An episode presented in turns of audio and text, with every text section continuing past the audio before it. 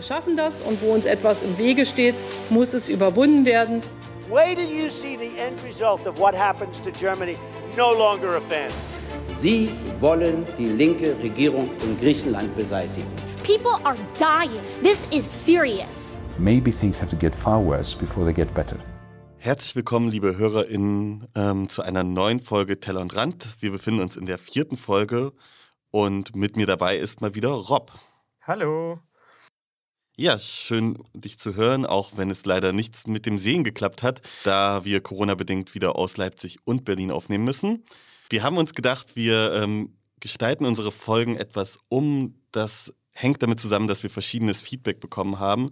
Und deswegen werden wir uns mehr auf eine Thematik bzw. eine Weltregion konzentrieren. Und das machen wir diesmal mit China, was ja auch schon mal riesengroß ist.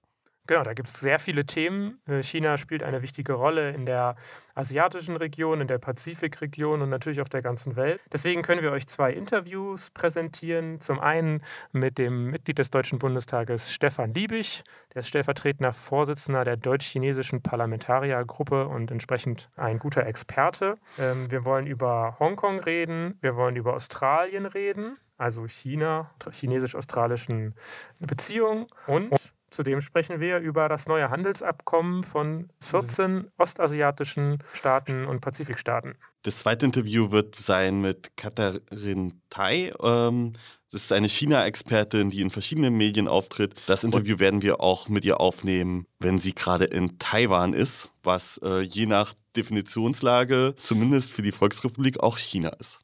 Auch ein sehr spannender Themenkomplex. Deswegen bietet das auf jeden Fall viel Gesprächspotenzial und ich freue mich drauf. Aber fangen wir einfach mal ein bisschen an. Wir haben heute den 1. Dezember. Ihr durftet heute alle euer erstes Türchen im Weihnachtskalender öffnen. Es ist viel passiert. Äh, wir haben festgestellt, dass wir ja die aktuellen Ereignisse eh nicht so super krass beleuchten können. Aber wir können sagen, wir haben einen neuen US-Präsidenten, wie wir uns das gewünscht haben. Der Konflikt in Äthiopien hat sich leider weiter in Richtung eines Bürgerkriegs entwickelt und auch sonst ist viel passiert. Auf jeden Fall. Also die Welt ist nicht stehen geblieben. Das macht sie ja generell nie eigentlich. Dann kommen wir, denke ich, uns mal zu dem Thema, weswegen wir eigentlich hier sind nämlich China. Da wollen wir einen besonderen Blick auf die Lage in Hongkong werfen, denn die hat sich auch verschärft. Was ist denn genau passiert? Also Hongkong hatten wir ähm, ja schon immer ein bisschen im Fokus, da gab es große Demonstrationen. Was ist denn die aktuelle Lage dort? Die aktuelle Lage ist so, dass ja das sogenannte Sicherheitsgesetz nun greift. Die Volksrepublik China hat nun also bestimmte Befugnisse. Sie können beispielsweise politische Gegner sehr leicht festnehmen. Prinzipiell ist ja nochmal interessant zu gucken, was ist eigentlich Hongkong und warum ist die Situation so komplex. Hongkong wurde vor ein bisschen über 100 Jahren durch das britische Empire besetzt, im Endeffekt, also der chinesischen, damaligen chinesischen, äh, dem chinesischen Königreich entzogen und äh, mit Gewalt auch im Endeffekt gegen den Willen Chinas. 100 ähm, Jahre lang oder 99 Jahre lang genauer gesagt, war Hongkong also eine Kronkolonie des Vereinigten Königreiches. Das hat sich geändert. In den 80er Jahren wurde ein Vertrag ausgehandelt, dass äh, Hongkong 1997 an China übergeben werden soll. Das ist auch geschehen. Allerdings stehen in dem Vertrag ein paar ähm, Sachen, die äh, Auflagen sozusagen, wie China sich verhalten soll. Es wurde das System ein Land, zwei Systeme geschaffen. Hongkong gehört also zu China, aber es kann sein relativ freies System mit Pressefreiheit, Meinungsfreiheit, Versammlungsfreiheit und auch begrenzter Demokratie behalten, zumindest bis 2047. Dann ist dann äh, das System im Endeffekt zu Ende. Das äh, klingt ja erstmal verständlich, ja, oder reasonable, würde ich sagen, um auf Englisch zu sagen. Ja, verständlich. Die Frage ist natürlich, inwieweit das überhaupt auch de facto so ist. Also es gab ja verschiedenste ähm, Demonstrationen in Hongkong und auch verschiedenste Einflussnahmen der Volksrepublik immer wieder auf dieses Land. Ähm, da wären ja große Demonstrationen zum Beispiel 2004, aber auch später zum Beispiel mit der sogenannten Regenschirmrevolution und halt auch besonders im letzten Jahr bis hin, hinein in dieses Jahr mit den Demonstrationen, ähm, die sich um dieses Sicherheitsgesetz gedreht haben, wo es unter anderem auch die größte Demonstration Hongkongs ähm, bisher gab mit zwei Millionen Teilnehmern. Also kann man schon sagen, dass dort auf jeden Fall auch eine Menge Zündstoff drin ist und ähm, auch sehr viele interessante ähm, Vorgehensweisen der DemonstrantInnen zu diesem Thema.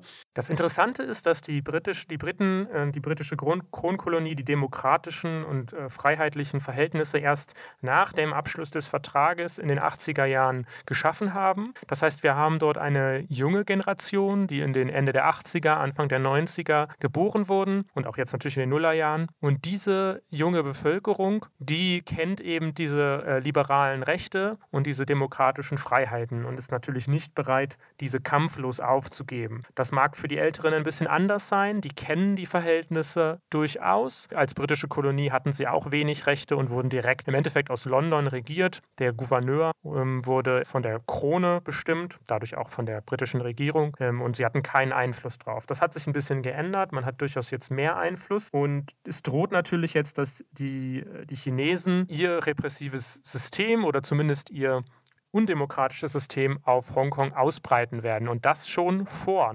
2047. Ich fand auch, ich habe hm, heute noch einen interessanten Text dazu gelesen tatsächlich. Da hat einer der ehemaligen Buchhändler von Hongkong, der schon aus Hongkong geflohen ist, gesagt, wenn das der Fall sein sollte, könnte das natürlich auch eine weitere Bedrohung für andere Regionen sein. Also es das ist ja das nächste Ding. Ähm, China entwickelt sich immer mehr zu einer großen Macht der Region, erweitert auch seinen Einfluss zum Beispiel auf Taiwan, aber auch auf Vietnam, auf die koreanischen Staaten und, und, und. Also China ist da gerade eh insgesamt so ein Machtfaktor, der plötzlich sehr, sehr viel ausstreckt. Und man kann, glaube ich, daran auch beobachten, ähm, in gewisser Weise, wie wie sie vorhaben, sich, ich sag mal, Regionen stärker anzueignen. Der Einfluss der Chinesen wird stärker und sie nutzen den auch immer mehr. Also sie, setz, sie nutzen dieses Gewicht, das sie haben, auch aus, um eben Einfluss auszuüben. Und äh, das sieht man ja auch im, im Afrik auf dem afrikanischen Kontinent sehr stark. Sie mischen sich sehr stark auch in interne Angelegenheiten ein, auch wenn sie sich mal beschweren, wenn das andere tun. Insgesamt ist es natürlich auch die schwierige Frage, wie sollen wir EuropäerInnen und vor allem wir linke EuropäerInnen damit umgehen? Denn China ist ja durchaus ähm, für viele noch oder für viele ältere Linke auch wenigstens noch ein kommunistischer Staat. Ähm, ich verweise gerne noch auf einen Artikel, den wir auch verlinken, von Hans Modrow, der ist im Ältestenrat von Die Linke und der war auch äh, DDR-Ministerpräsident, wenn ich mich jetzt ganz äh, richtig entsinne, der letzte. Kann das sein? Ja. Und der verteidigt China sehr stark und sagt, sie haben sehr viele Menschen aus der Armut geholt. Ja, diese Themen und auch mehr habe ich denn mit äh, Stefan Liebig gesprochen. Der ist auch für die Linke im Deutschen Bundestag und äh, ist eben ein China-Experte in der Hinsicht auch, hat sich auch mit vielen AktivistInnen aus Hongkong schon getroffen und Kontakte eben sowohl nach China als auch zur Demokratiebewegung. Und die Frage, wie wir als Linke damit umgehen, die Frage, ähm, wie wir mit China allgemein umgehen sollen, äh, die hat, haben wir geklärt und haben dazu auch noch ein bisschen einen Blick über den Tellerrand geworfen, wie wir es hier in diesem Podcast natürlich immer machen, und haben ein bisschen geschaut, was das auch mit internationalem Handel äh, zu tun hat. Ich freue mich, dass Stefan Liebig heute hier bei uns äh, für ein Interview zugeschaltet ist. Er ist Mitglied des Deutschen Bundestages und dort Obmann für die Linke im Finanzausschuss. Wir sprechen aber mit ihm, weil er stellvertretender Vorsitzender der deutsch-chinesischen Parlamentariergruppe ist und wir auch ein bisschen über China sprechen wollen. Hallo, Herr Liebig, schön, dass Sie da sind. Hallo. Für mich ist immer so ein bisschen als äh, durchaus linker Mensch die Frage, wenn ich jetzt nach äh, Gerechtigkeit, Frieden, ähm, Selbstbestimmung strebe in der Welt, kann China, die ja auf dem Papier zumindest irgendwie kommunistisch sind oder links sind, äh, da ein Partner sein oder ist China eher ein Gegenspieler? Äh, weder noch oder sowohl als auch. Ähm, China lässt sich, glaube ich, nicht mit so Schwarz-Weiß-Maßstäben äh, messen. Ähm, ich beschreibe das immer so, die kommunistische Partei, die China regiert, das ist äh, keine kommunistische Partei im alten Sinne, sondern das ist eine Staatspartei, die im Prinzip eine Föderation aller politischen Richtungen darstellt, die wir hier so kennen. Das heißt, Sie finden dort im Zentralkomitee der Kommunistischen Partei Chinas Milliardäre, Sie finden dort äh, Imperialisten, Aber sie finden dort auch Sozialisten und ehrliche Kommunisten, die für mehr Gerechtigkeit streben und dafür, dass viele Menschen, was ja auch erfolgreich war, in dem Land ähm, aus der Armut geholt werden. Und deswegen würde ich nicht sagen, dass äh, das Gesellschaftsmodell der Volksrepublik China eines ist, das wir als demokratische Sozialistinnen und Sozialisten anstreben. Aber es gibt eben Punkte, da kann man zusammenarbeiten, aber es gibt auch Punkte, da sind wir in äh, scharfer, äh, unterschiedlicher Auffassung. Wir haben ja die Situation, die Menschenrechtssituation, äh, haben Sie ja gerade angesprochen. Das ist ja auch in äh, Xinjiang im Norden des Landes und auch in Hongkong gibt es ja durchaus ähm, Situationen, die eben ein bisschen brenzlig sind. Wie können wir als, ich sag mal, Europäer und auch als linke Europäer vielleicht damit umgehen, ohne uns dann in irgendwelche Widersprüche zu verfangen? Na, das ist schwer, weil auch wir unsere Geschichte haben. Und die Geschichte zwischen Europa, zwischen dem Westen und China, die ist vor allen Dingen dadurch geprägt, dass China ein Objekt schlimmen Kolonialismus gewesen ist. Ähm, der Westen hat dort ähm, Märkte erobert mit brutalen Mitteln, hat äh, Chinesen eine Lebensweise aufgezwungen, die sie nicht wollten. Und das wirkt alles bis heute nach. Und wir haben beispielsweise immer, immer noch Spuren dieses Kolonialismus hier in Deutschland, über die kaum geredet wird. Also in Berlin gibt es eine Iltisstraße. Da geht es nicht um das niedliche kleine Tier, sondern um ein Kanonenboot, das China kolonialisiert hat damals. Und es gab viele Tote und Verletzte und so weiter. Das macht es natürlich schwer. Auf der anderen Seite sage ich, wir dürfen auch nicht ähm, auf einem Auge blind sein. Also das, was wir an Menschenrechtsverletzungen woanders kritisieren, das müssen wir bei China ganz genauso kritisieren. Das wäre nicht links, sondern das wäre geradezu falsch und töricht, hier die Augen zuzuschließen, nur weil in China eine Partei regiert, die kommunistisch im Namen trägt. Das halte ich nicht für richtig. Mein Credo ist ohnehin, wir sollten als Linke mit einem Maßstab messen und deshalb auch dort aussprechen, was auszusprechen ist, aber ohne unsere eigene Rolle und unsere Vergangenheit als Westen dabei zu vergessen. Es ist ja durchaus eine schwierige, eine schwierige Sache. Also ich ähm, habe mich ein bisschen auch mit Hongkong auseinandergesetzt und viele junge ähm, Einwohner Hongkongs, so die in den 20ern, 30ern sind, ähm, die und auch jünger, die haben ja jetzt im Rahmen der Proteste immer wieder gesagt, dass sie tatsächlich ja Angst um ihre Zukunft haben. Und es ist ja durchaus eine schwierige Situation, wenn Menschen potenziell ihre, ja, ihre Freiheiten, die, die wir ja relativ selbstverständlich in Deutschland haben, Pressefreiheit, Meinungsfreiheit etc., wenn die eben drohen, ähm, wegzu, wegzugehen oder eben abgeschafft zu werden, äh, kann man quasi, muss man da stärker handeln als Europäer, sag ich mal, die diese Freiheiten bereits haben, um die zu schützen, um diese Menschen auch nicht unbedingt zu einer verlorenen Generation zu machen? Ja, es ist, äh, wie Sie schon eingeleitet haben, kompliziert. Die Regierung ist vom Königshaus in London eingesetzt worden. Damals gab es übrigens auch Unabhängigkeitsbestrebungen, nämlich unabhängig von Großbritannien zu werden. Ähm, dabei gab es Polizeigewalt. Niemand im Westen, niemand in der Bundesrepublik Deutschland, niemand in den USA oder in Großbritannien hat sich damals dafür interessiert. Und dann ist die Entscheidung getroffen worden äh, von Deng Xiaoping und der britischen Regierung, dass ähm, Hongkong rechtmäßigerweise wieder an China zurückgeht. Das heißt, die un unrechtmäßige Kolonialisierung beendet wird. Das war eine gute und richtige Entscheidung.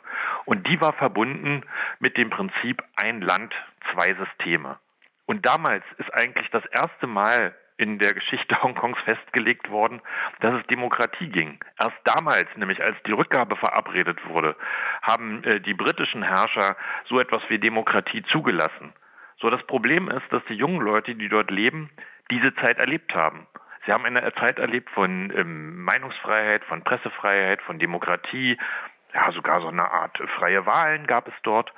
Und ähm, sie haben darauf vertraut, dass das Prinzip ein Land, zwei Systeme auch umgesetzt wird. Und jetzt kommt die böse Überraschung. Offenkundig ist äh, die Regierung der Volksrepublik China, zu der Hongkong gehört, nicht bereit, das umzusetzen. Und ich finde, dafür muss man die chinesische Regierung kritisieren. Sie haben damals etwas zugesagt und man darf erwarten, dass sie es einhalten. Aber auch hier gilt, und das macht es eben so komplex, wenn manchmal dann die Kritik aus Großbritannien kommt, wenn sich dann sogar der ehemalige Gouverneur ähm, der Kronkolonie äußert, dass das alles nicht richtig läuft, ja, dann sind das Kritiker, mit denen ich mich nicht gemein machen möchte. Und da muss ich auch manchmal den jungen Leuten sagen, und ich habe auch mit Vertretern der Protestbewegung dort gesprochen, was ich nicht verstehen kann, ist, wenn man sich positiv auf die Zeit der Kronkolonie beruft, äh, das ist nichts, äh, was man gutheißen kann. Nee, definitiv nicht, definitiv nicht. Ich meine, Hongkong ist gleichzeitig Teil Chinas, auf eben ganz offensichtlich auch historisch bedingt. Ähm, gleichzeitig aber auch nicht, weil es waren jetzt eben 100 Jahre dazwischen, mehr oder weniger, die, wo, wo Hongkong sich auch in eine andere Richtung entwickelt hat, oder zumindest die letzten äh, 20, 30 Jahre. Die Frage für mich, die sich stellt, wir haben jetzt ein Land, zwei Systeme, das wird sich irgendwann dann aber auch ändern. Der Vertrag endet ja, ich glaube, 2047, wenn ich mich nicht ganz äh, richtig entsinne. Ähm, die Frage ist, kann eben so ein Nationalstaatskonzept diese, diese komplizierten Verhältnisse auffangen? Und ist China, ich meine, ich glaube, es lag damals auch von den Briten vielleicht so ein bisschen der Gedanke dahinter, dass mit der weiteren Entwicklung, wirtschaftlichen Entwicklung China auch die Demokratie nach China, China kommen könnte und die Freiheit. Und das Thema quasi sich dann von selber löst. Aber das scheint ja nicht der Fall zu sein. Äh, Demokratie und wirtschaftlicher Aufschwung bedingen sich ja nicht unbedingt scheinbar. Und die Frage ist jetzt, wie geht man dann auch eben in weiter, weiter Zukunft damit um? Das stimmt. Diese Hoffnung hat sich nicht erfüllt. Das sehen wir auch in anderen Teilen der Welt, dass es durchaus autoritäre Regierungen gibt, Diktaturen gibt, die gleichzeitig aber eine gewisse Form von Wohlstandswachstum für die Bevölkerung liefern können und deshalb auch häufig gar nicht in Frage gestellt werden. In einigen Ländern wird darüber gar nicht geredet. Also ich habe noch nicht gehört, dass die Bundesrepublik Deutschland sich beispielsweise für eine Demokratiebewegung in den Vereinigten Arabischen Emiraten einsetzt. Also das ist auch eine Diktatur. Da wird noch nicht drüber gesprochen, weil das irgendwie eine nette Demokratie Diktatur ist, mit der wir gut Geschäfte machen. Mit China im Übrigen auch. Und deswegen ist die Kritik aus Deutschland zunächst, als die Protestbewegung in Hongkong losging, auch sehr still gewesen. Und ich habe das damals auch kritisiert. Ich habe gesagt, ich erwarte von der Bundesregierung, dass sie das Prinzip ein landsweises Thema einfordert und bin natürlich dann sofort kritisiert worden als böser Transatlantiker, der hier die Kommunisten schon wieder kritisiert. Aber als dann äh, Joshua Wong hierher kam und sich plötzlich alle mit ihm abgelichtet haben, ohne aber wirklich etwas für die Leute dort vor Ort tun zu können oder zu wollen, da fand ich das auch nicht richtig und habe dann von der anderen Seite Kritik bekommen. Es ist kompliziert. Ich glaube, die Hoffnung, die man haben kann, ist nicht, dass Hongkong von China abgelöst wird. Das fände ich auch falsch. Sondern ich glaube, die Hoffnung, die man haben kann und nie aufgeben darf, ist, dass sich China verändert. Sie haben es ja vorhin gesagt, ähm, es gab damals eine andere Erwartungshaltung unter Deng Xiaoping. Das China, was wir jetzt erleben unter Xi Jinping, wo die ähm, beispielsweise die Amtszeitbegrenzung des Staatschefs abgeschafft wurde, die es ja früher aus gutem Grund gab, die ist ja mal wegen der Erfahrung mit Mao Zedong eingeführt worden, ähm, das ist ein anderes China. China hat auch nicht nicht in jeder Phase seiner Entwicklung, obwohl es als Volksrepublik keine Demokratie war, ähm, hat nicht in jeder Phase seiner Entwicklung so intensiv die Bürgerinnen und Bürger überwacht und äh, so strikt äh, die Meinungsäußerung geregelt. Das bedeutet für mich, es kann auch wieder Lockerungen geben. Also es wird sich viel davon abhängen, wie stark sich der Wille der Menschen auch in Festlandchina äußert, dass sie mit dem System, so wie es jetzt ist, nicht zufrieden sind, dass es vielleicht auch innerhalb der kommunistischen Parteibewegung gibt.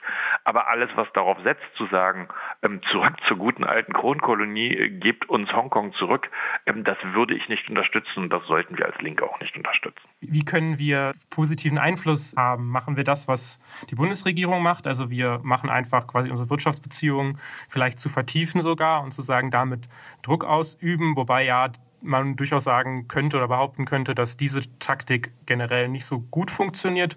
Gleichzeitig, was ist die andere Option, eben die Kontakte mit China komplett abzubrechen als Sanktion quasi? Nein, überhaupt nicht. Also wovon ich äh, dringend abrate, und jetzt spreche ich zunächst erstmal ähm, als Empfehlung an die Regierung, an Deutschland, danach würde ich nochmal was sagen, was wir als Linke tun sollten. Nein, die Politik von äh, Sanktionen, von Wirtschaftssanktionen, die die Bevölkerung treffen, die Politik von Gesprächsabbrüchen und Isolation, das heißt, halte ich für vollkommen falsch. Wir leben in einer Welt, in der wir Probleme global lösen müssen. Wie sollen wir denn die Klimafragen angehen, wenn wir nicht mit China zusammenarbeiten? Und da machen sie übrigens auch positive Schritte, gehen engagierter voran, als sie das ursprünglich zugestanden haben. Das ist gut, das muss man unterstützen. Und auch beim Kampf gegen internationalen Terrorismus, bei Handelsfragen, das ist Quatsch, da äh, sich zu isolieren und nicht mehr mit denen zu reden. Das halte ich für falsch. Da würde ich von abraten. Äh, was ich uns als Linken dringend raten würde, ist, sich nicht den Blick durch äh, die Regierung einer kommunistischen Partei vernebeln zu lassen. Und da gibt es schon hier und da Fälle, äh, wo einige bei uns dafür anfällig sind. Also sei es seien es die älteren äh, Parteimitglieder, die sagen, na, da gibt es wenigstens noch ein Land, wo die Kommunisten regieren, oder seien es andere, die sagen, na, wenigstens bietet jemand den USA Paroli. Das können für uns keine Argumente sein, sondern wir müssen sagen, da wo äh, Menschenrechte unterdrückt werden, wie das ja in Xinjiang der Fall ist, bei den Uiguren, wie das in Hongkong der Fall ist, aber auch woanders, da müssen wir als Linke klar und deutlich Stellung beziehen. Und ich habe mich sehr gefreut, äh, dass die Linksjugend in Sachsen bei einem Kongress in Leipzig eben genau diese Themen zur Sprache gebracht hat, weil dort war ja ursprünglich der EU-China-Gipfel geplant, der fand dann nur virtuell statt, aber sozusagen der Gegengipfel, der ähm, fand trotzdem statt.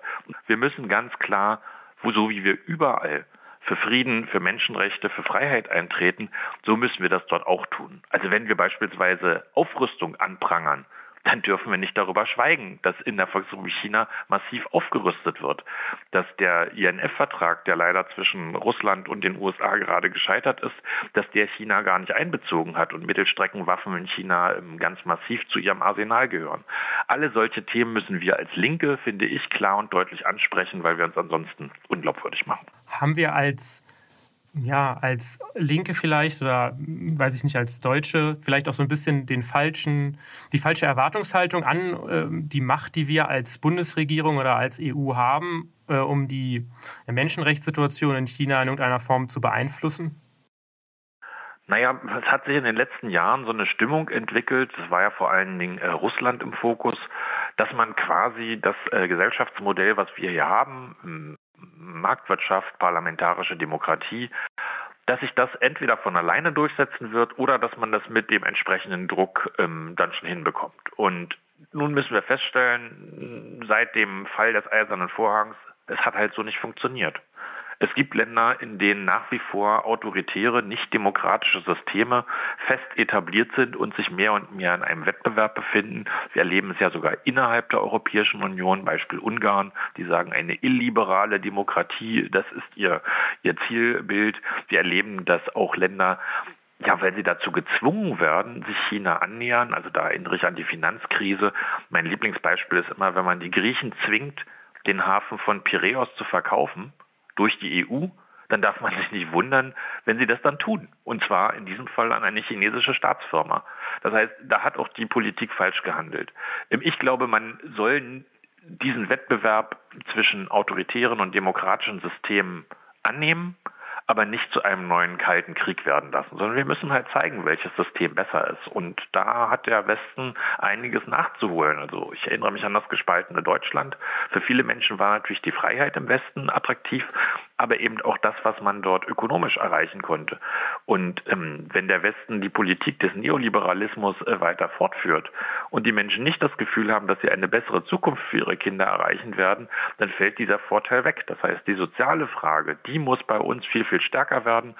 Und ansonsten finde ich im zwischenstaatlichen Verhältnis, da gab es früher mal den Begriff der friedlichen Koexistenz. Das heißt, man versucht nicht militärisch oder mit ökonomischem Druck, mit Sanktionen ähm, das andere System zu besiegen, sondern ja, man, man muss die Entwicklung in diesen Ländern äh, allein laufen lassen. Wobei ich immer sage, wir als Linke unterstützen da natürlich Linke, aber als Staaten hängt man sich da nicht rein. Es ist ja so, dass jetzt auch in der Region ein, neues Handelsabkommen geschaffen wurde mit China und den ähm, ja, südostasiatischen, pazifischen Staaten oder einigen zumindest zum Beispiel auch Australien. Und das Interessante daran ist ja, dass Australien und China sich gleichzeitig aktuell in so einem ach, fast schon Handelskrieg, gleichzeitig machen die einen Handelsdeal, haben quasi demokratische Staaten, auch wie Australien, das quasi jetzt akzeptiert, dass es an China nicht vorbeigeht, obwohl es quasi Konflikte gibt? Das ist, das ist Fakt. Also China hat eine Rolle inzwischen, ähm, an der viele Staaten nicht mehr vorbeikommen. Ja, selbst wir nicht. Also wenn man sich mal anschaut, welchen Umsatz die deutsche Autoindustrie in China macht, ähm, die haben gar nicht mehr die Möglichkeit zu sagen, wir ignorieren die. Und das ist in Australien noch viel, viel stärker ausgeprägt. In vielen Ländern ähm, der, der dortigen Region hat auch China ein, ein wirklich merkbaren Einfluss auf die Politik in den Ländern. Also haben zum Teil Abgeordnete gekauft oder beeinflussen die öffentliche Meinung. Hm, da sind wir nicht. Da möchte ich auch nicht, dass wir da hinkommen. Ich finde es auch gar nicht falsch, dass Staaten miteinander Handelsabkommen abschließen.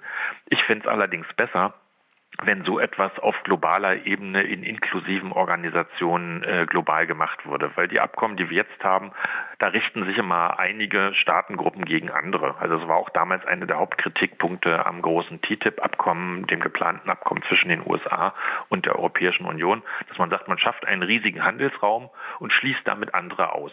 Man definiert Regeln, die dann andere übernehmen müssen. Und eigentlich wären legitime Orte für so etwas, beispielsweise die UNO oder die Welthandelsorganisation WTO.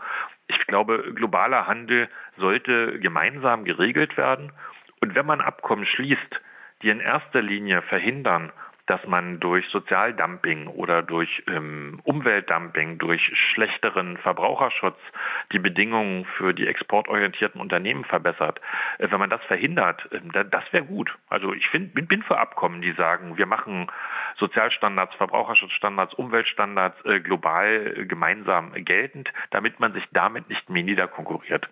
Davon sind die bisherigen sogenannten Freihandelsabkommen leider nicht geprägt und auch das äh, neue, was äh, China mit seinen Nachbarn Nachbarn dort abgeschlossen hat, nicht.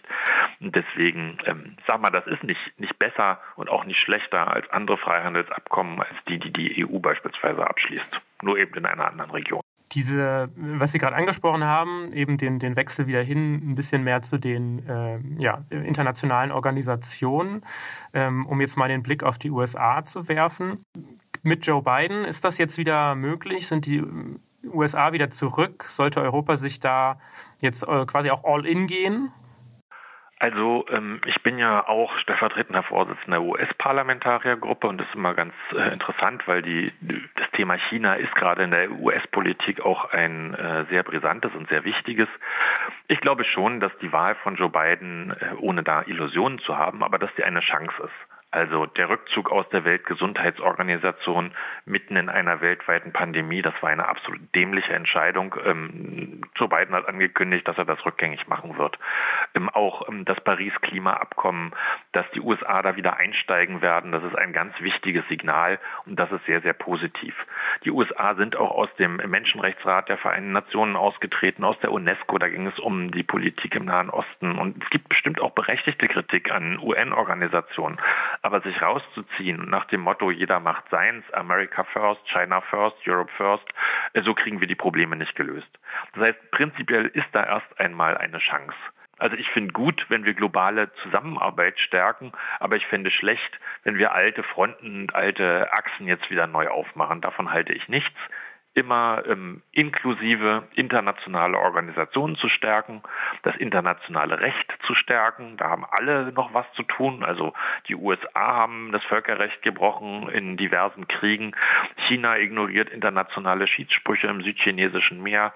Russland hat das Völkerrecht bei der Krim und im Osten der Ukraine ignoriert. Also da müssen wir wieder zurück zu einer Welt, wo das Völkerrecht, das internationale Recht etwas gilt und auch eingehalten wird und internationale Organisationen gestärkt werden, indem die Leute dort engagiert mitarbeiten. China macht das im Übrigen. China ist durchaus aktiv in internationalen Organisationen. Das finde ich gut. Da muss man sie auch bei ihrer Verantwortung packen. Und insgesamt sollten das alle tun. Denn ähm, bei aller Kritik, ähm, wir haben nichts Besseres als Weltorganisation als die UNO. Man kann die besser machen und schöner machen, aber man sollte sie nicht beiseite legen. Ja, die äh, sozialistische Weltrevolution ist ja dann doch äh, vielleicht ein bisschen unerreichbar und man muss ja dann auch ein bisschen mit dem arbeiten, was man hat. also ich würde nicht sagen, dass sie unerreichbar ist, aber sie steht jetzt nicht direkt auf der Tagesordnung. naja, das ist ja immerhin so ein halbwegs positiver Blick nach vorne. Ich, ich denke auch, wir müssen, wir müssen, man muss halt eben gucken, mit dem arbeiten, was man hat, umso schwieriger ist es natürlich, wenn dann zum Beispiel eben die Kritik von innen, auch innerhalb der Linken, manchmal ein bisschen, ein bisschen scharf wird, auch wenn man halt, ja, als außenpolitisch interessierter Mensch dann eben auch gucken muss, wie schwierig die Situation auf der Welt ist. Das ist wahr und da wird ja auch bei uns diskutiert. Also unsere Partei, die Linke, ist in vielen Fragen äh, bunt und divers, das ist auch gut. Und in außenpolitischen Fragen auch. Und ähm, das ist am Ende so eine Frage mit dem halbleeren und dem halbvollen Glas. Also man kann sich die Frage stellen, ist der internationale Strafgerichtshof so, wie er jetzt ist, ja, ist das das, was wir wollen? Wenn vor allen Dingen ähm, afrikanische Staatsführer vor Gericht gestellt werden, wenn die großen Staaten wie USA und Russland dabei gar nicht mitmachen, kann man sagen, ist alles Quatsch, wollen wir nicht. Man kann aber auch sagen, es ist ein wichtiger Schritt gewesen, dass wir ein internationales Gericht haben zur Durchsetzung internationalen Rechts. Und nun kommt es darauf an, das zu nehmen und besser zu machen. So, und ich bin immer bei Letzteren. Ähm, die Leute haben alle genug Angst und Sorgen, als dass wir immer noch vor der Apokalypse warnen müssten, sondern ich glaube eher, man soll Hoffnung machen und sagen, es gibt Dinge, die sind gut und die werden wir noch besser machen. Genau, die Dinge, die eben äh, nicht so gut sind, über die muss man natürlich auch reden und auch versuchen zu verbessern. Und ich denke, das äh, wird ja auch versucht zumindest. Sehe ich das so. Super, dann ähm, vielen Dank für das Interview. Hat mich sehr, sehr gefreut. Gern. Und ähm, genau, vielen Dank. Ich denke, wir müssen China sehr kritisch begleiten, um es jetzt mal so auszudrücken, und eben daran arbeiten, dass China sich verändert. Denn ich denke nicht, dass dass man eben diesen Vertrag, den es gibt mit Hongkong zum Beispiel, auflösen kann und daran was ändern kann. Die einzige Lösung ist die, die ja in den 90ern, 80ern durchaus der Gedanke war, dass China sich zu einer Demokratie entwickelt. Und die Hoffnung als Linker ist natürlich, dass das auch weiterhin vielleicht irgendwann passiert. Sieht aktuell nicht so aus. Xi Jinping ist ein ganz anderer ähm, Premierminister als es eben Deng Xiaoping zum Beispiel war. Ich denke, da müssen wir, das hat Stefan Liebe ja auch so gesagt, einfach dran arbeiten, mit China in Kontakt treten. Vielleicht nicht unbedingt immer mit der Regierung, sondern man unterstützt eben die Leute, sowohl in der KP als auch außerhalb, die China verändern wollen, und zwar zu einem freiheitlicheren, zu einem demokratischen, liberaleren Staat. Ja, auf jeden Fall. Wobei Liberalität darf dabei natürlich nicht alles sein. Es muss natürlich auch die Idee dessen, was zum Teil ja in der chinesischen Regierung angelegt ist, dessen, dass Armut bekämpft wird, muss trotzdem auch anerkannt werden. Also wir können halt schon sagen, dass zwar die Ungleichheit in China steigt, aber wenn wir zwei Staaten haben, die wir uns anschauen können, wie zum Beispiel China und Indien, können wir halt sagen, dass China da schon einen Fortschritt gegenüber Indien führt. Das heißt, man muss auch da gucken, dass man die Kräfte stützt, die eine Gleichheitspolitik insbesondere für ähm, für die Armen, also die Armen unterstützt dort auch stärkt. Aber das schließt sich halt gar nicht aus. Also liberal in den bürgerlichen oder in den, in den Rechten der Menschzeitig eine, eine Gleichheit, ein, äh, ja, ein vernünftiges ökonomisches Gut für die Menschen. Das muss halt mit hineinkommen. Und die Klimafrage, wahrscheinlich die wichtigste Frage der derzeitigen Zeit, ist genauso nochmal eine Frage, die wir mit hineinnehmen müssen. Genau, also da geht es te tendenziell natürlich das, was wir, äh, was ich zumindest als Linker in Deutschland mir auch wünsche, ist natürlich ein äh, demokratischer Sozialismus. Und den in China zu erreichen, ist genauso Linken oder sollte es sein. Und an dem kann man ja genauso arbeiten. Dann schlagen wir jetzt mal den Bogen zu dem zweiten Thema, was ja auch China betrifft und was ich auch mit Stefan Liebig besprochen habe, nämlich den Trade Deal, den es ja jetzt gab, ähm, die, oh Gott, Regional Co die Regional Comprehensive Economic Partnership, kurz RCEP. Äh, ja, was, Andreas, weißt du, was das ist? Ich habe mich natürlich ein bisschen damit beschäftigt, äh, als wir dieses Thema hatten und das natürlich auch gerade anstand. Es ist das größte Handelsabkommen, was wir auf der Welt derzeit haben, was jetzt abgeschlossen wurde. Und da sind unter anderem 30 Prozent des, äh, ja, der Wirtschaftsleistung der, des Weltbruttoinlandsproduktes mit beteiligt. Und das ist natürlich krass, wenn man dann bedenkt, wer nicht dabei ist, nämlich die USA und die Europäische Union. Und Indien.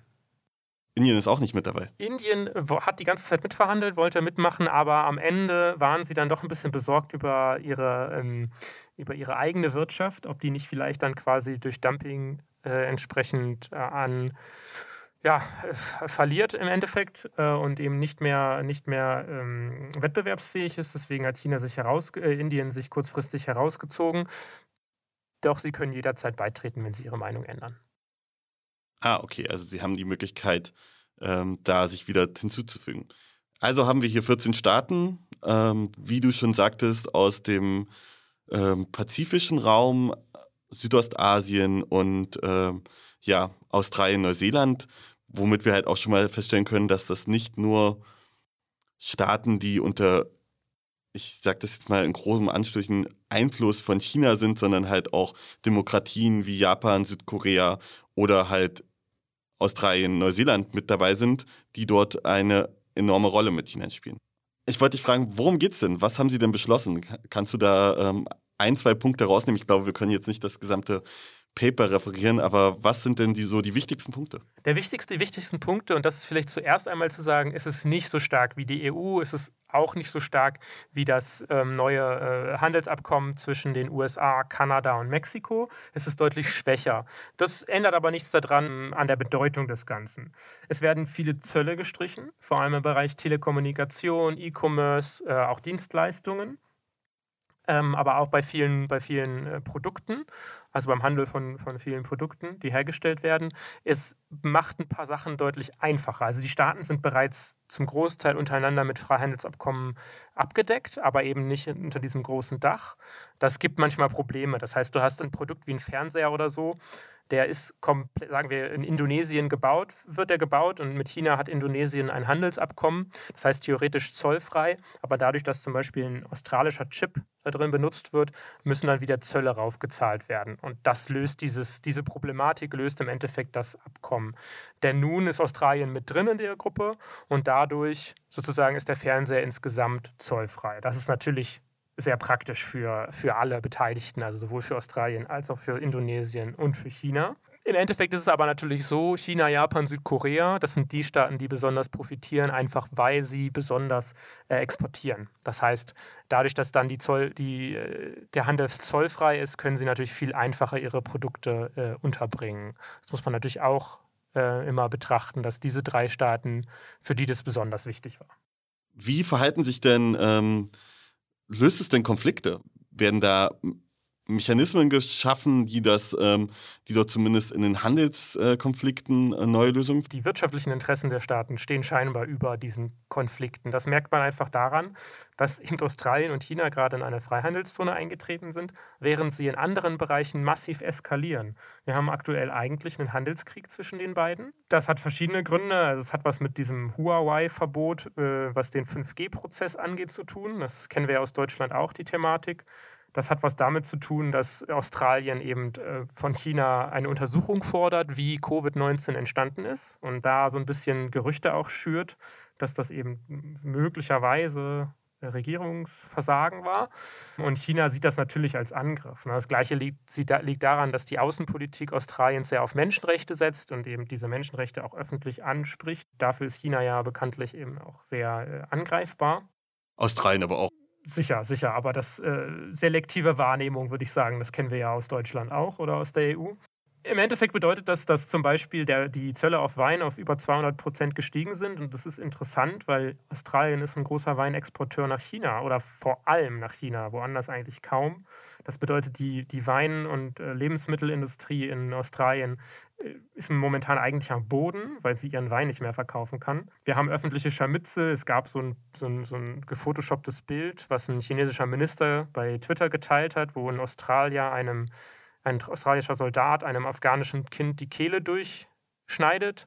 Das hat was damit zu tun, dass vor kurzem ein Bericht öffentlich gemacht wurde von der australischen Regierung, die Menschenrechtsverbrechen australischer oder Kriegsverbrechen australischer Soldaten eben auch selber angekreidet hat, was natürlich ja positiv ist, dass man da sehr offen mit umgeht von australischer Seite. Und China versucht da natürlich jetzt auch ein bisschen Stress zu machen und äh, sich eben so ein bisschen auch zu wehren gegen die Angriffe Australiens. Ja, okay. Ähm, das ist äh, natürlich interessant. Wie gesagt, die selektive Wahrnehmung. Ich möchte da wirklich nochmal ganz kurz zumindest äh, Australien auch mal ein schlechtes Zeugnis ausstellen, nämlich in ihrer gesamten Politik mit äh, geflüchteten Menschen sind sie so menschenverachtend, wie es fast ja, es nicht mal die Europäische Union an ihrer Außengrenze hinbekommt. Und das heißt schon wirklich, wirklich viel. Also das ist, äh, das will ich zumindest mal äh, hier auch noch stehen haben, weil sonst, äh, wir wollen nicht auf, äh, wir wollen alle Staaten schon auch irgendwie in gleichen Standards bemessen. Allerdings zeigt halt auch so etwas wie der Umgang mit den Mensch, äh, ja, mit den Verbrechen äh, in Afghanistan, dass sie sich zumindest bei bestimmten Stellen diesem auch offen stellen. Und das ist, glaube ich, der Unterschied zwischen Staaten wie Australien und den Staaten äh, und China. Was ich interessant finde, ist, China geht ja mit der EU nicht unbedingt so um, wie sie jetzt mit Australien umgehen. Also sie antworten nicht so aggressiv auf die Kritik, die von der EU-Seite kommt. Das mag einerseits daran liegen, dass die Kritik aus der EU eher zaghaft ist. Das mag aber auch daran liegen, dass man so, nicht so eine starke Position gegenüber der EU hat, wie man sie gegen Australien hat. Das heißt, man kann es sich im Endeffekt leisten, gegen Australien zu schießen. Man kann es sich aber vielleicht nicht so leisten, gegen die EU zu schießen. Und außerdem wäre das Verhalten, was China jetzt an den Tag legt, auch vor, sage ich mal, 10, 20 Jahren nicht denkbar.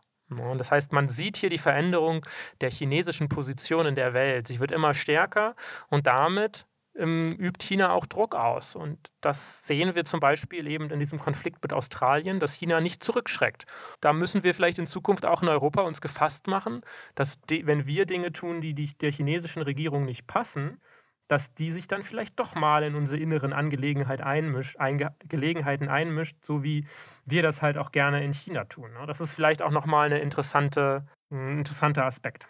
Die Frage ist, was können wir überhaupt tun im Endeffekt? Und was, was bringt es im Endeffekt, wenn wir eben uns zum Beispiel komplett abschotten? Das macht, bringt im Endeffekt nichts.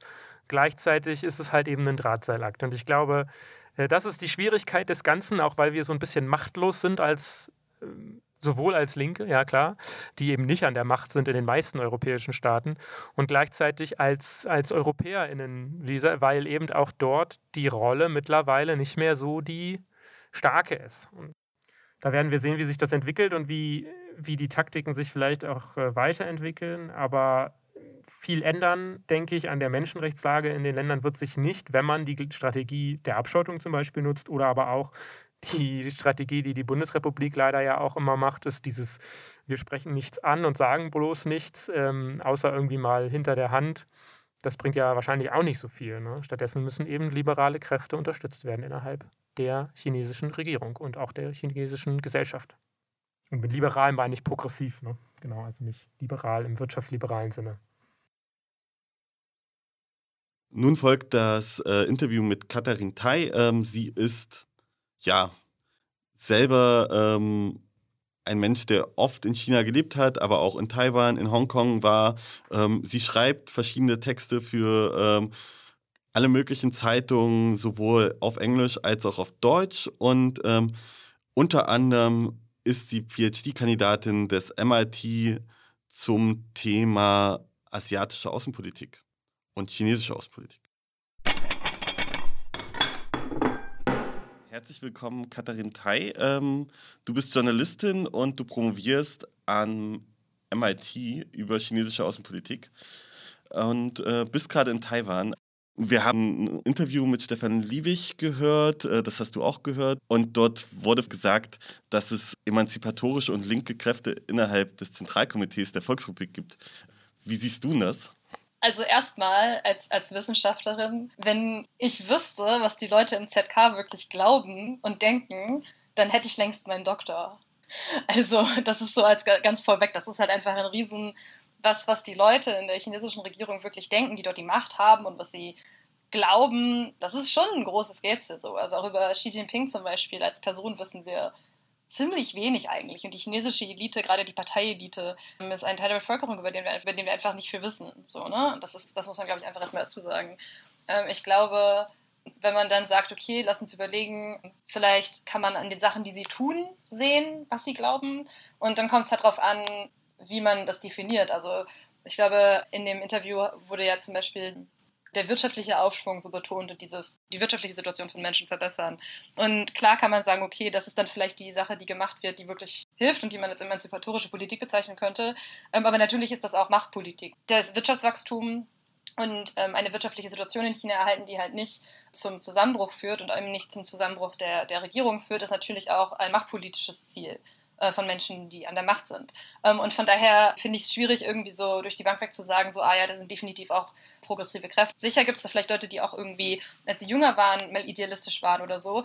Aber was man halt eher sieht in den letzten Jahren, ist, dass ähm, wenn Leute irgendwie emanzipatorische Politik betreiben und emanzipatorischen Aktivismus, dann landen sie tendenziell irgendwie im Gefängnis. Und zum Beispiel gab es vor ein paar Jahren einen Fall von marxistischen Studierenden an der Elite-Universität äh, Beida in Peking, die in Südchina Arbeiterbewegungen und Arbeiterrechtsbewegungen organisiert haben.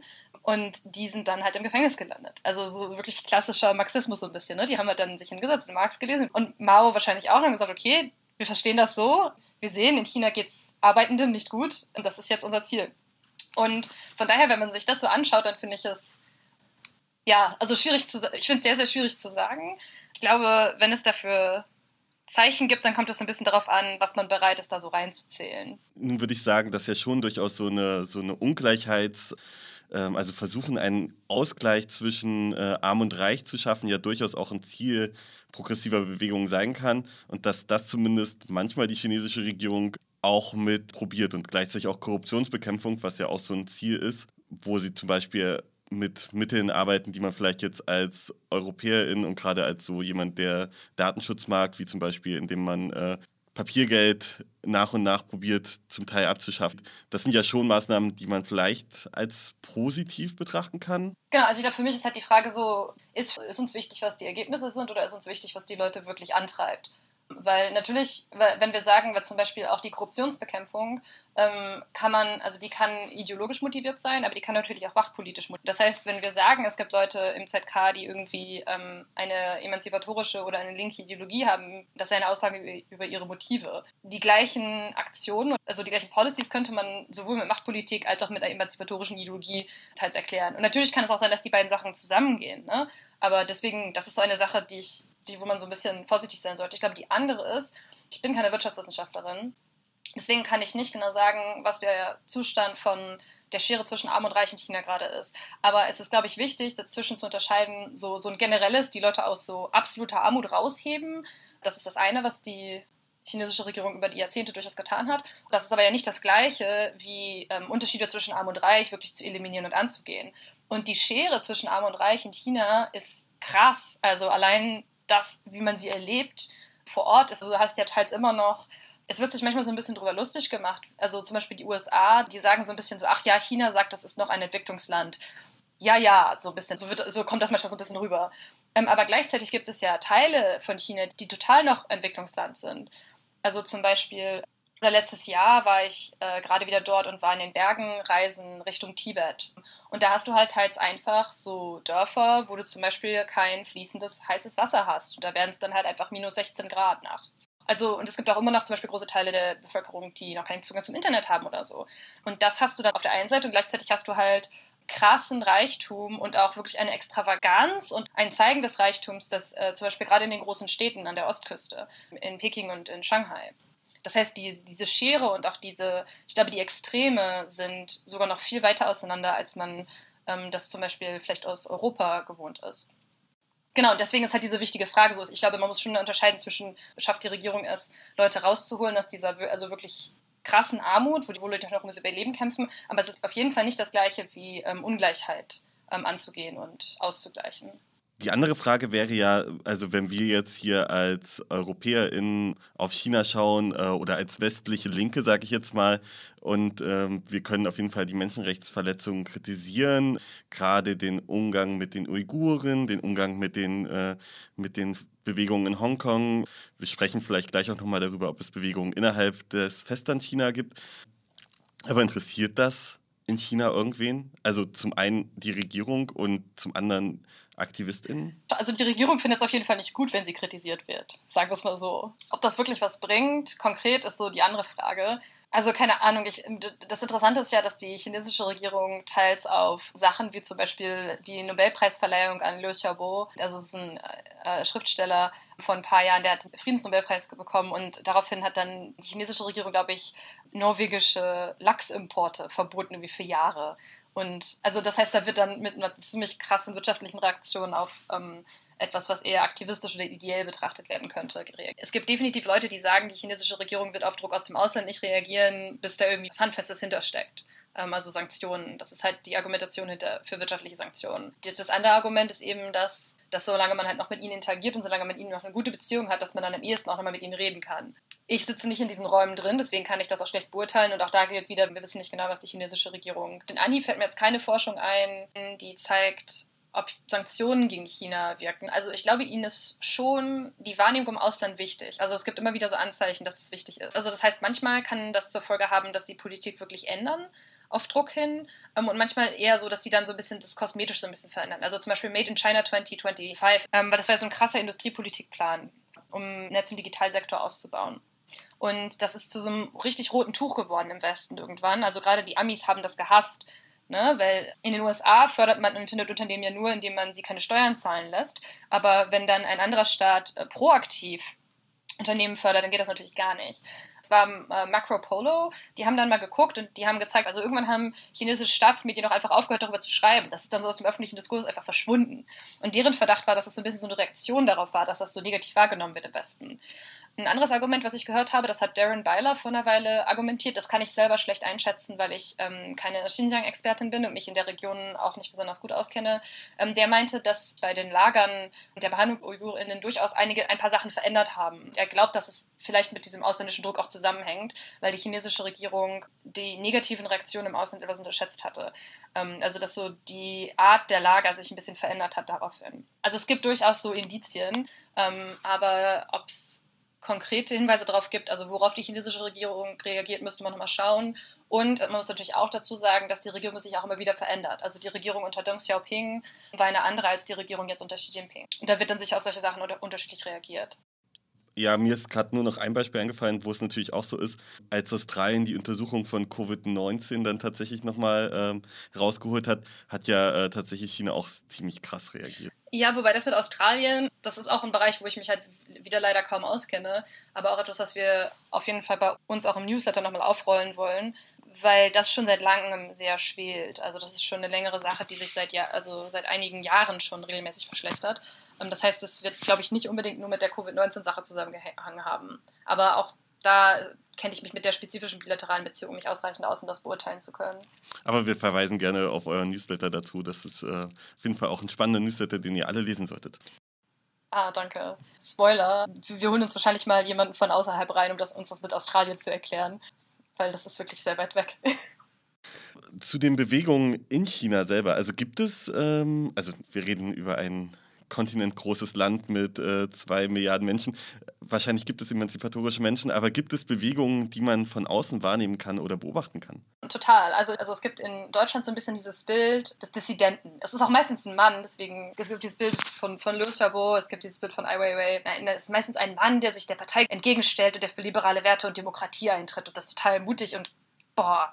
Das Problem ist aber, dass deswegen mag ich dieses Label des Dissidenten auch eigentlich sehr ungern, weil es die, manche, manche Aktivisten beschreibt es vielleicht, aber viele AktivistInnen beschreibt es eigentlich nicht besonders gut, weil es total viele Leute gibt, die zum Beispiel für bestimmte Themenbereiche innerhalb des Systems arbeiten. Und für die Leute, also ich kann oft natürlich auch nicht beurteilen und oft reden sie vielleicht auch gar nicht darüber, was ihre Meinung zu, keine Ahnung, Demokratie in China ist, sondern sie konzentrieren sich halt auf ein Thema und für sie wäre es auch gefährlich, so als Dissident gebrandmarkt zu werden weil das halt sofort impliziert, dass sie irgendwie einen Umsturz des Systems anstreben. Aber gerade, ich meine, die Kommunistische Partei Chinas ist jetzt seit 70 Jahren an der Macht und es ist ein unheimlich etabliertes System. Das heißt, natürlich wirst du nicht, wenn du realistisch die Umstände von Menschen ändern möchtest in diesem Land, dann ist es ja auch utopisch zu sagen, ich schmeiße jetzt dieses System um. Und gerade wenn es dir als ähm, aktivistische Person wie wichtig ist, real Sachen verändern zu können, dann sind ja oft kleinere Sachen viel realistischer. Und natürlich, viel davon kannst du ja auch innerhalb des Systems machen. Also zum Beispiel, ich habe eben schon die marxistischen Studierenden erwähnt, also gerade so ArbeiterInnenaktivismus gibt es auf jeden Fall. Abgesehen von diesen Studierenden, das war so eine große Geschichte vor ein paar Jahren, ähm, es gibt auch immer wieder Proteste zum Beispiel, die sind nicht unbedingt organisiert und oft geht es dann auch gar nicht so unbedingt gegen die Regierung, sondern zum Beispiel geht es dann darum, dass ArbeiterInnen ähm, demonstrieren, damit ihnen ihre Löhne ausgezahlt werden, die ihnen jemand vorenthält zum Beispiel. Also wirklich ganz simple Sachen. Eine andere Bewegung oder von der man öfters mal mitkriegt und die auch jetzt gerade wie aktuell ist, ist die feministische Bewegung in China. Ähm, also es gab in China auch so einen MeToo-Moment. Das ist halt natürlich wieder politisch sensibler als zum Beispiel in, in den USA oder in Deutschland, weil es eben nicht nur ähm, gegen das Patriarchat geht, sondern sobald du halt eine große Menge an Leuten hast, die sich irgendwie organisieren, ähm, kann es auch sein, dass der Staat dann skeptisch drauf guckt und sagt so, hm, wir sind nicht so sicher, ob wir das gut finden. Aber da gibt es halt auch verschiedene Sachen, die man machen kann. Also zum Beispiel gab es viele Leute, die dann ähm, wirklich öffentlich auch sexuelle Übergriffe angeprangert haben.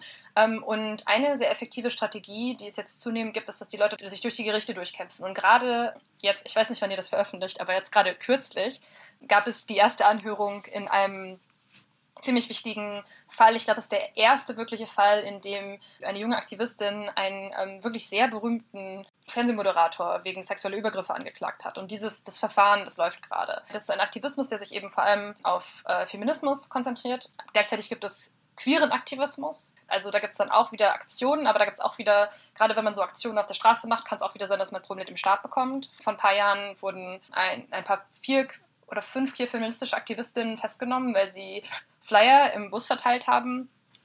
Ähm, aber andere Leute gehen dann halt auch da durch die Gerichte. Also es gibt zum Beispiel einige laufende Verfahren, in denen ähm, Leute versuchen, Gleichberechtigung für queere Menschen zu erkämpfen, indem sie sich gegen Diskriminierung am Arbeitsplatz einsetzen. Sie benutzen die Gesetze, die existieren und argumentieren, dass ihre Rechte innerhalb dieses bestehenden Gesetzesrahmens ähm, ignoriert wurden und, und verletzt werden das ist ein, ein unheimlich wichtiges Tool, weil das eine Art ist, Aktivismus zu betreiben und zu versuchen, Rechte innerhalb des Landes sich zu erkämpfen, ohne quasi das System umzustürzen. Das ist jetzt eine sehr lange Antwort, aber im Wesentlichen ist mein Punkt. Klar, es gibt Menschen, die kämpfen für die Sachen, die ihnen wichtig sind. Ne? Und natürlich, dann gibt es auch noch die die typischen DissidentInnenbewegungen, von denen wir immer hören, also gerade ähm, zum Beispiel in, in, Tibet und in tibetischen Regionen, natürlich gibt es da auch immer wieder Leute, zum Beispiel gerade Mönche, die Selbstverbrennungen machen aus Protest. So diese ganzen Sachen, das gibt es alles. Es ist definitiv alles schwieriger geworden, das ist keine Frage. Also in den letzten Jahren hat sich der Raum verkleinert, in dem dieser Aktivismus noch irgendwie stattfinden kann. Aber die Leute, und ich glaube, das muss man auch, das darf man einfach nicht unterschätzen, dass viele Leute sich den Raum trotzdem noch erkämpfen und weitermachen, soweit es eben möglich ist. Und das nimmt dann eben unterschiedliche Formen an. Und nur in wenigen Fällen nimmt es diese stereotypische Form des Dissidenten an, der sich äh, hinsetzt und große Reden schwingt und lange, lange, lange Essays gegen, ähm, gegen das Regime schreibt und so Regimeumsturz anstrebt. Ja, dann danke ich dir viel Spaß noch in der Quarantäne und dann irgendwann im, quasi in Taiwan, wo, äh, wo du dann feiern gehen kannst und äh, alles, das normale Leben wieder auf dich wartet. Dankeschön. Das muss man vielleicht auch dazu sagen. Äh, wenn ich Leuten sage, in Taiwan gibt es kein Covid, dann sagen immer Leute so, ach ja, gibt nur ein paar Fälle pro Tag, ne? Ähm, und nein, kein Covid bedeutet, es gibt in Taiwan kein Covid. Taiwan hat seit über 230 Tagen keinen im Inland übertragenen Fall von Covid-19 mehr gehabt. Also man kann hier wirklich verantwortlich feiern gehen tatsächlich. Dann bedanken wir uns fürs Zuhören. Wir wünschen euch, da das ja jetzt unsere Dezemberfolge ist, äh, schöne Feiertage, welche auch immer ihr feiert. Und wenn ihr keine feiert, dann wünschen wir euch einfach äh, schöne Tage, ähm, natürlich äh, in kleinen Gruppen. Und, und wir hören uns dann im Januar wieder.